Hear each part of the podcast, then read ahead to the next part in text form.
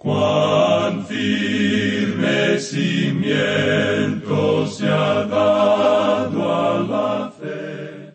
A través de la Biblia, un análisis de la Biblia libro por libro que le ayudará a crecer espiritualmente. Estos estudios fueron diseñados por el doctor J. Vernon McGee. Acompáñenos en este fascinante recorrido a través de la Biblia. La palabra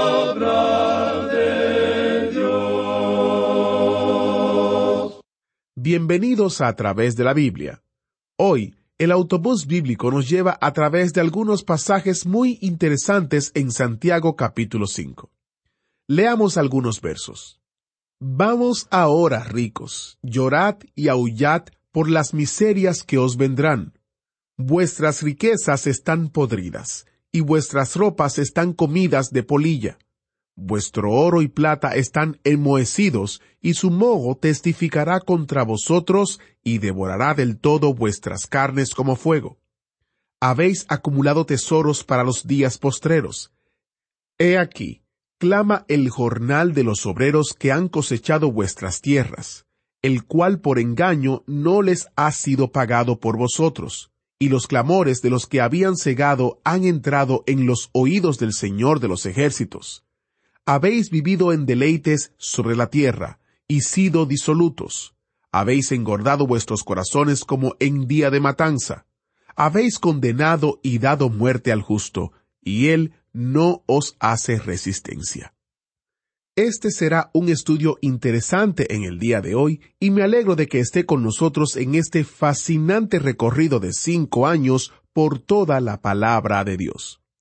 Si usted es un nuevo oyente, bienvenido a bordo. Soy Geyel Ortiz, su anfitrión, y estoy emocionado de darle la bienvenida a la familia de A través de la Biblia, que abarca más de 160 países y más de 200 idiomas y dialectos en todo el mundo.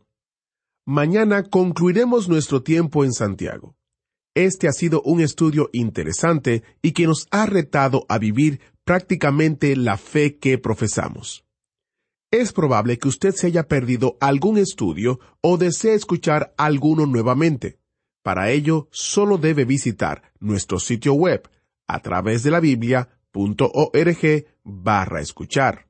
A través de la Biblia.org barra escuchar, donde usted encontrará las diferentes opciones y maneras de cómo escuchar y a la vez compartir el programa hemos provisto de enlaces fáciles de recordar y compartir para que más personas puedan estudiar con nosotros la palabra de Dios.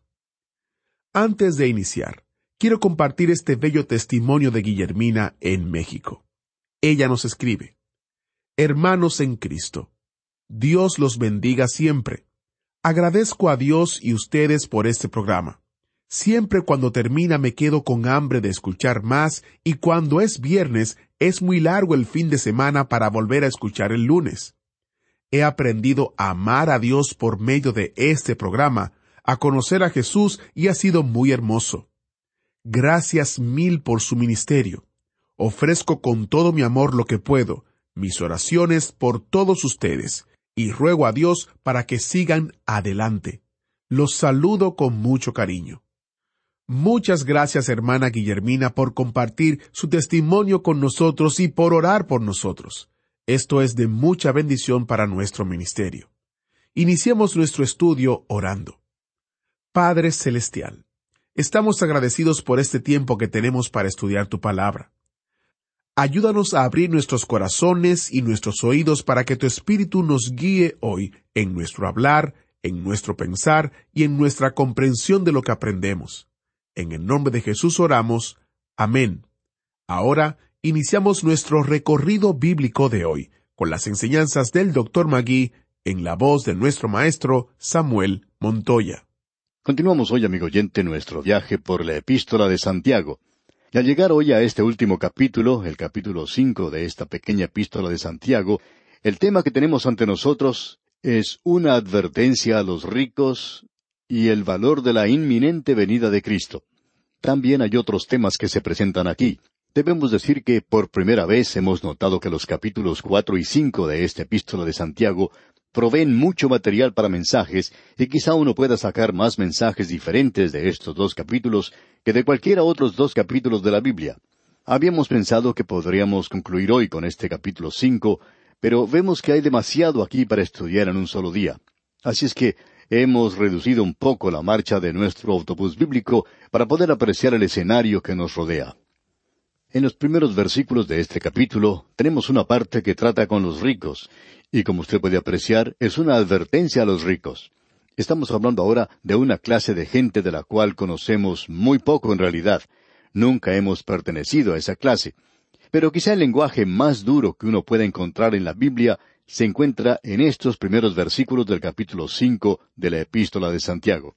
En realidad, los primeros seis versículos del capítulo cinco son probablemente tan radicales en lo que se dice en cuanto a los ricos como lo que uno puede encontrar en cualquier literatura comunista. Debemos apresurarnos a decir que las conclusiones a las cuales se arriba son completamente diferentes de lo que uno encontraría en algo radical. Pero esto aquí es muy radical. Y es radical en un sentido muy cristiano, digamos. Quisiéramos leer los primeros seis versículos y tenerlos ante nosotros porque, como ya dijimos, esto es radical. Y estamos seguros que muchos ni siquiera han soñado que un hombre como Santiago, tan práctico, hubiera escrito algo así. Pero esto también es muy práctico, digamos de paso. Vamos a comenzar, pues, con los versículos uno al seis del capítulo cinco. En esta porción de las Escrituras, Santiago presenta una alerta para los ricos, y los ricos no escuchan el Evangelio, digamos de paso. Pero hay algunos pocos ricos y pocos de ellos poderosos, dice Pablo, en su día. Leamos pues los primeros seis versículos de este capítulo cinco de la Epístola de Santiago. Vamos ahora, ricos, llorad y aullad por las miserias que os vendrán. Vuestras riquezas están podridas y vuestras ropas están comidas de polilla. Vuestro oro y plata están enmohecidos, y su moho testificará contra vosotros, y devorará del todo vuestras carnes como fuego. Habéis acumulado tesoros para los días postreros. He aquí clama el jornal de los obreros que han cosechado vuestras tierras, el cual por engaño no les ha sido pagado por vosotros. Y los clamores de los que habían cegado han entrado en los oídos del Señor de los ejércitos. Habéis vivido en deleites sobre la tierra y sido disolutos. Habéis engordado vuestros corazones como en día de matanza. Habéis condenado y dado muerte al justo, y él no os hace resistencia. Por cierto que tenemos aquí una declaración muy sobresaliente en cuanto a los ricos, y en realidad no tiene mucho que ver con el hacer dinero que no sea condenado. Usted recuerda que la Escritura presenta muy claramente que es el amor al dinero lo que constituye la raíz de todos los males. El dinero en sí mismo no es algo inmoral, tampoco es algo moral, pero es la forma en que la persona trata de utilizar el dinero lo que determina si es moral o inmoral. El hombre rico puede utilizar su dinero de una forma maravillosa. De modo que estudiemos esto porque este es un pasaje de las Escrituras que opinamos nosotros se ha malentendido en gran manera. Mucho de lo que dice aquí Santiago es malentendido, y aquí él dice que ellos deben llorar y aullar. Y esa palabra aullar es algo bastante fuerte. Luego él dice, por las miserias que vendrán. Tenemos una forma de expresión bastante dura aquí ante nosotros. Y Santiago continúa diciendo, Vuestras riquezas están podridas y vuestras ropas están comidas de polilla. Aquí tenemos una declaración muy radical, por cierto. Es una declaración muy dura contra los ricos. Tenemos aquí una condenación muy clara de los ricos, no del dinero y tampoco del obtener dinero de una manera legítima, tampoco el utilizarlo de una manera honrada, sino que se habla de obtenerlo en manera ilegal, ilegítima, de obtenerlo aplastando a los pobres o acumulándolo por medios deshonestos y simplemente aferrarse a él. Usted y yo, amigo oyente, estamos viviendo en un día cuando necesitamos darnos cuenta de que los ricos están controlando al mundo. No creemos que haya ninguna duda en cuanto a esto. Es la creencia de algunos y de algunos hombres que ocupan posiciones de importancia de que un grupo de ricos controla este mundo. Lo más sorprendente de todo hoy es que, de manera especial, los ricos dicen que uno debería tener una legislación social, que uno debería cuidar de los pobres y cosas por el estilo. Eso es algo que está muy bien, pero ¿por qué es que son nada más que los ricos quienes se encuentran en la política y que piensan de manera revolucionaria, que son liberales? Amigo oyente, Vamos a hablar aquí bastante directa y duramente, pero el Señor Jesucristo es quien da una ilustración en cuanto a esto. Él habló en cuanto al hombre rico y al hombre pobre, y que el pobre solamente comía las migajas que caían de la mesa del rico. Lo interesante hoy es que tenemos a los ricos que ocupan muchos cargos en el gobierno, y hoy es prácticamente imposible que un hombre pobre llegue a ser elegido presidente de su país. Él tiene que tener el apoyo de millones de pesos, y no importa a cuál partido político este hombre pertenezca. Es necesario gastar millones de pesos para poder ocupar un cargo presidencial en el presente. Podríamos mencionar aquí a dos hombres que se destacaron en el pasado por la cantidad de dinero que lograron acumular. Estos hombres eran millonarios y sin embargo eran muy infelices. Estamos seguros que usted ha escuchado sus nombres, y uno de ellos era Paul Getty, de quien se decía que era el hombre más rico de todo el mundo. Sin embargo, en su vida este hombre padeció muchas cosas. Por ejemplo, su hijo cometió aparentemente suicidio. No sabemos exactamente lo que ocurrió, pero se informa que fue un suicidio. ¿Puede usted imaginarse a uno de los hombres más ricos del mundo suicidándose? ¿Qué fue lo que sucedió? ¿Acaso se le acabó el dinero? Ahora, el nieto de él fue raptado, de modo que no podemos pensar que esta gente pueda ser muy feliz. Por supuesto, el otro hombre que tenemos en mente es Howard Hughes. Usted habrá leído en cuanto a la forma en que este hombre murió. Él viajaba de lugar a lugar, siempre tratando de esconderse de los demás, y por supuesto viviendo una clase de vida muy infeliz y luego él falleció encontrándose en una condición extrema completamente.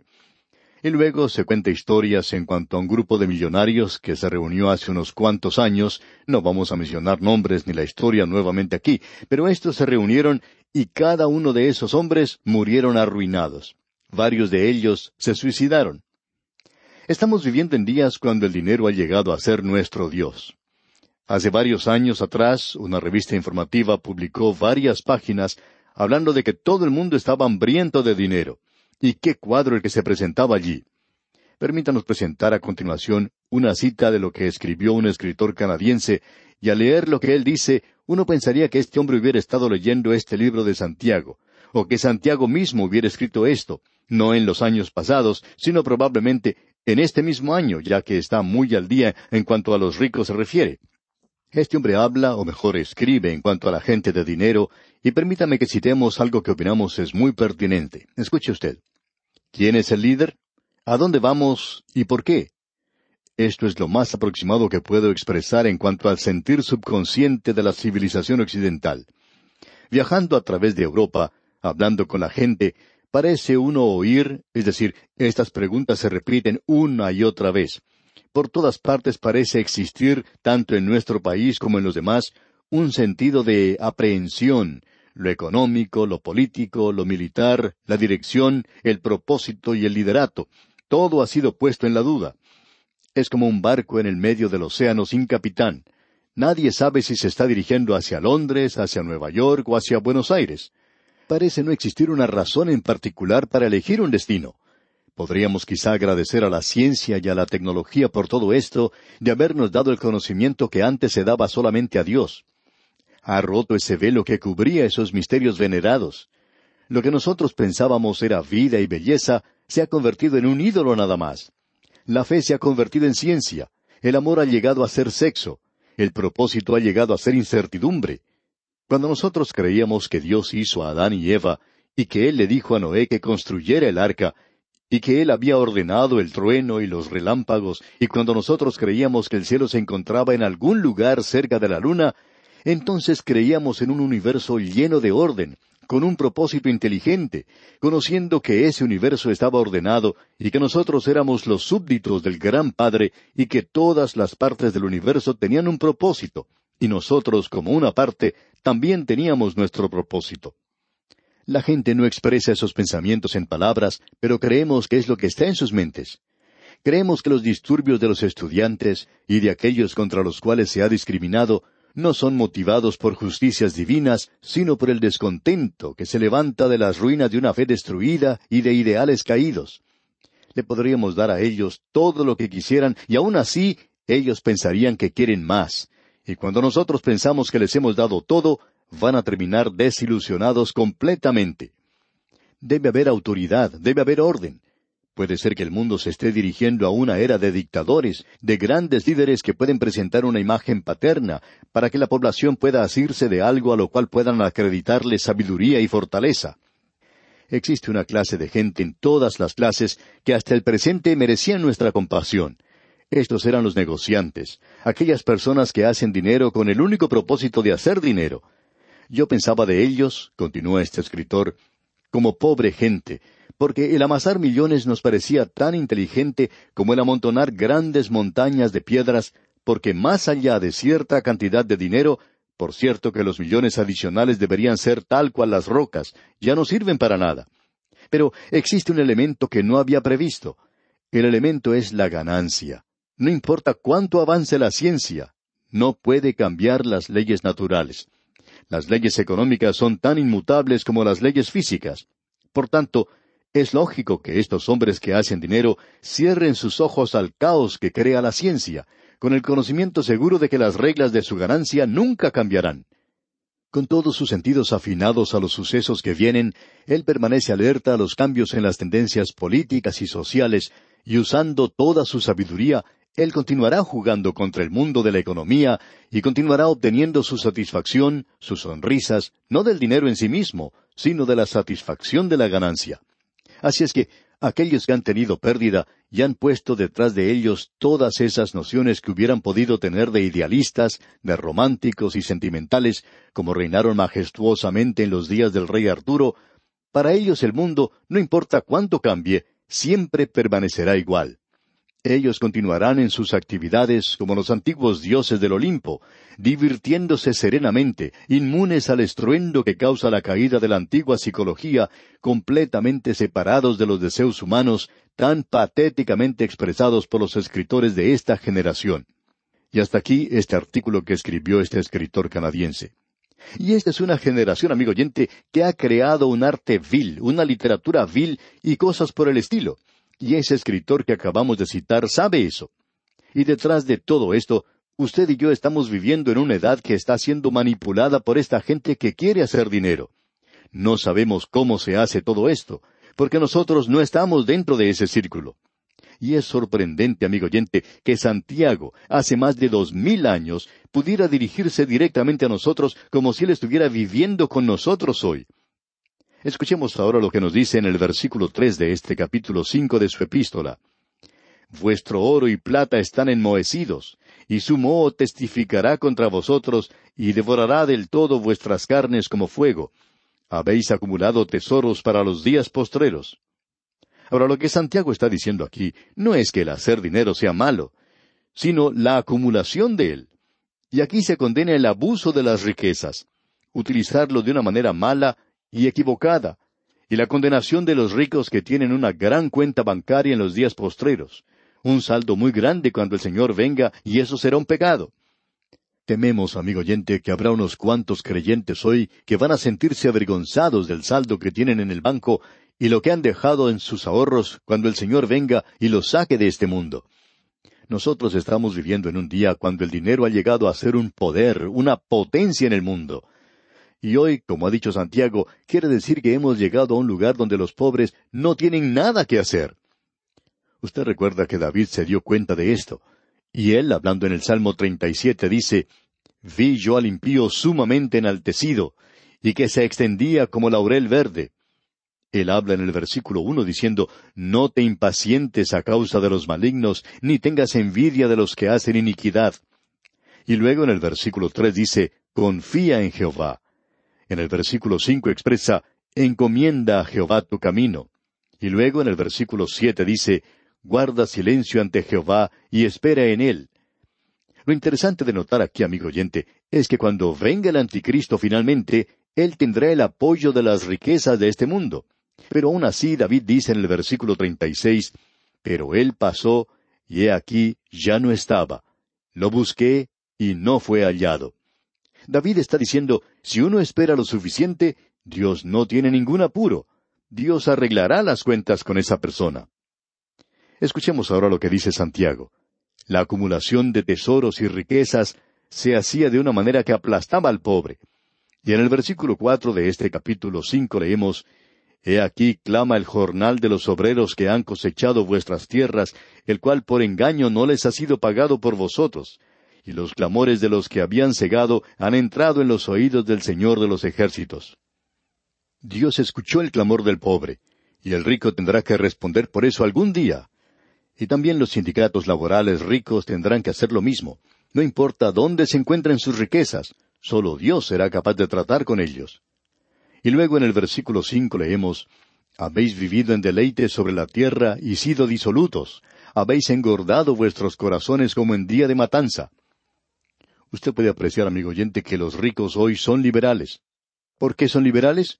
Porque eso quiere decir que unas pocas migajas caerán de su mesa. Pero son solo migajas, recuerde eso. Y los pobres pueden tener eso. Ah, ellos le ponen a usted en el seguro social. Ellos quieren que los pobres sean cuidados pero al mismo tiempo cobran impuestos a los demás. Ellos no son los que pagan esas cuentas. Ellos solo quieren vivir en el placer. Y ahora en el versículo seis de este capítulo cinco de Santiago leemos Habéis condenado y dado muerte al justo, y él no os hace resistencia. Dios no está actuando en juicio contra ellos, y esa es una de las cosas más sorprendentes en cuanto a esto. Ahora, ¿qué es lo que el pueblo de Dios puede hacer en días como estos? Bueno, esa es una pregunta práctica y vamos a responderla, Dios mediante, en nuestro próximo programa. Mientras tanto, le sugerimos, amigo oyente, que lea el resto de este muy interesante capítulo cinco de la Epístola de Santiago para estar al tanto de lo que diremos en nuestro próximo estudio al continuar con esta epístola de tanta trascendencia. Que el Señor le bendiga es nuestra más ferviente oración. Muchas gracias al maestro Samuel Montoya por guiarnos en el estudio bíblico de hoy.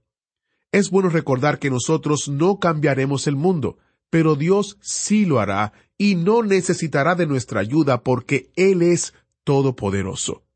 Lo que sí podemos hacer es compartir con otros el Evangelio de Cristo. Quizás usted se pregunte cómo puedo conocer a Dios. Para ayudarle a responder esa importante pregunta, le invito a que visite a través de la Biblia.org y haga clic en la foto que dice ¿Cómo puedo conocer a Dios?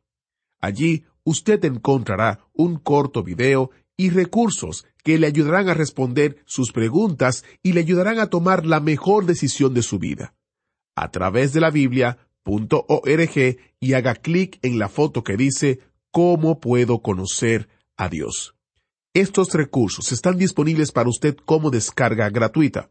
Y si usted vive en los Estados Unidos o tiene una dirección en los Estados Unidos, podemos enviárselo sin costo alguno solo debe de llamarnos al número 1-800-880-5339 y con gusto se lo enviaremos.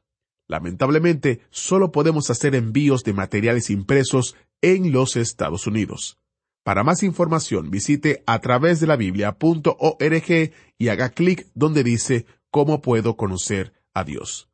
En el próximo episodio terminaremos nuestro estudio en Santiago lea el resto del capítulo 5 y prepare su mente y corazón para estudiar juntos la palabra de Dios. ¿Fue de ayuda para usted el estudio de hoy? ¿Desea enviarnos algún comentario de lo que ha estado escuchando? Entonces escríbanos, no espere más. Nuestro correo electrónico es atv@transmundial.org. atv@transmundial.org. Si desea recibir las notas y bosquejos de lo que estamos estudiando, suscríbase gratis en nuestra página en Internet a través de la Biblia.org barra notas, a través de la Biblia.org barra notas.